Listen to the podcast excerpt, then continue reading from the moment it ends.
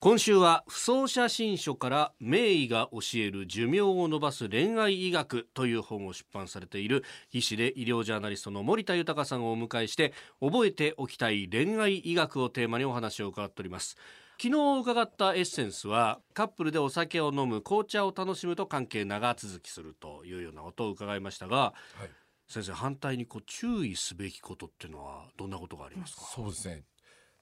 例えば飯田さんは、はい、亭主関白ですか？うん関白っぽく見られることもあるんですけど、うん多分妻は亭主関白っぽく見せてですね、うん、でその実全部転がしているという感じで。すごい奥様ですね。いやうまいこと持ってかれますね大体ね。なんか僕が見ると飯田さんってこう、男性ホルモンがみなぎってるから 亭主関白的な感じがするんですけどそれを上回る奥さんっていうのはいやもう孫悟空とお釈迦様の関係みたいなもんで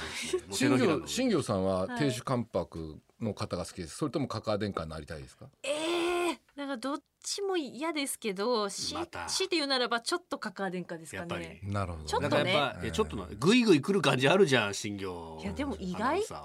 プライベートおとなしいですよ。プライベートそうそう。あの実はですね、亭主関白やカカア殿下は長生きできないのではないかという結果が出てるんですね。そうなんですか。ミシガン大学の研究によると、亭主関白的な人は病気などで死ぬ可能性が20%高く、そして事故や殺人などが原因で死ぬ可能性も2倍以上高いということなんですね。これどういうことかというと、はい、亭主関白の男性っていうのは家庭以外でも社会的な権力を得ようとして周囲の人たちと争う傾向が多く、そしてリスクのある行動を取りがちなんで、まあ、ストレスが多くなるからだということなんですね。まあ、ストレスが多くなると交感神経が高ぶって心臓や脳の血管が収縮しやすくて心筋梗塞や脳梗塞になりやすいということなんですよね。なるほど。だからまあ最もいい男女関係っていうのは男女平等、これが夫婦の健康には一番良いということなんですよね。なるほどね。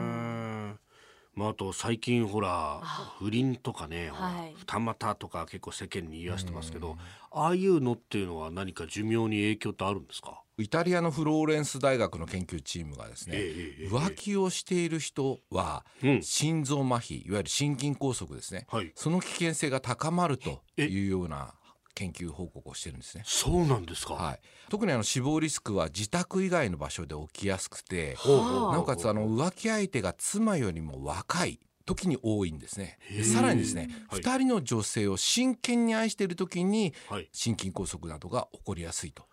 だから不倫は倫理的にも悪いんですけど、医学的にもよろしくないということな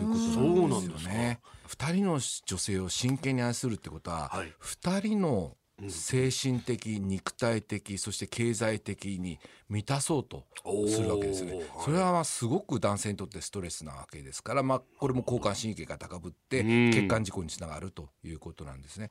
まあ、あとは男女関係でっていうと離婚ですよ、はい、あの日本では今や3組に1組は離婚する時代になりましたけど、えーえーはい、離婚はその後の人生に男女格差をもたらすことが明らかになったんですね。そうなんですか？特にですね、はい、男性では離婚すると死亡率が高まるというデータがあるんですね。男性の方が？はい離婚した人の糖尿病による死亡者数というのは、配偶者がいる場合の12倍にも上がってしまいなおかつ肝疾患も9倍近く高まるということが、東洋経済オンラインに掲載されたんですね。理由はですね、はい、男性が独り身になると健康管理がずさんになると、まあ、例えば食生活も乱れたりお酒も多くなったり、はい、体調が悪くても病院に行かなくなったりするということなんですね。一方女性はですね、はい、離婚しても寿命は縮まらないんです。えーそうなんですか？あまあ女性は自立してるっていうか強いっていうかですね。強いんですね、えー、しっかりされてるんですね。はあ、えーまあ、例えば今お一人ですけど新業さん、はい、食生活とか気をつけられてますよね。そうですね。で病院にも具合悪かったらすぐ行きますよね。割と早く行きますね。そうですよね。でも飯田さんはお酒一人になったら行かないでしょ、はいいや行かないですね、うん、だしご飯だってまあラーメンの大盛り5日続けても大丈夫みたいな、あ本当だらしないですよね男って、ね えー、医師で医療ジャーナリスト森田豊さんに恋愛医学をテーマにお話を伺っております。先生明日もよろしくお願いします。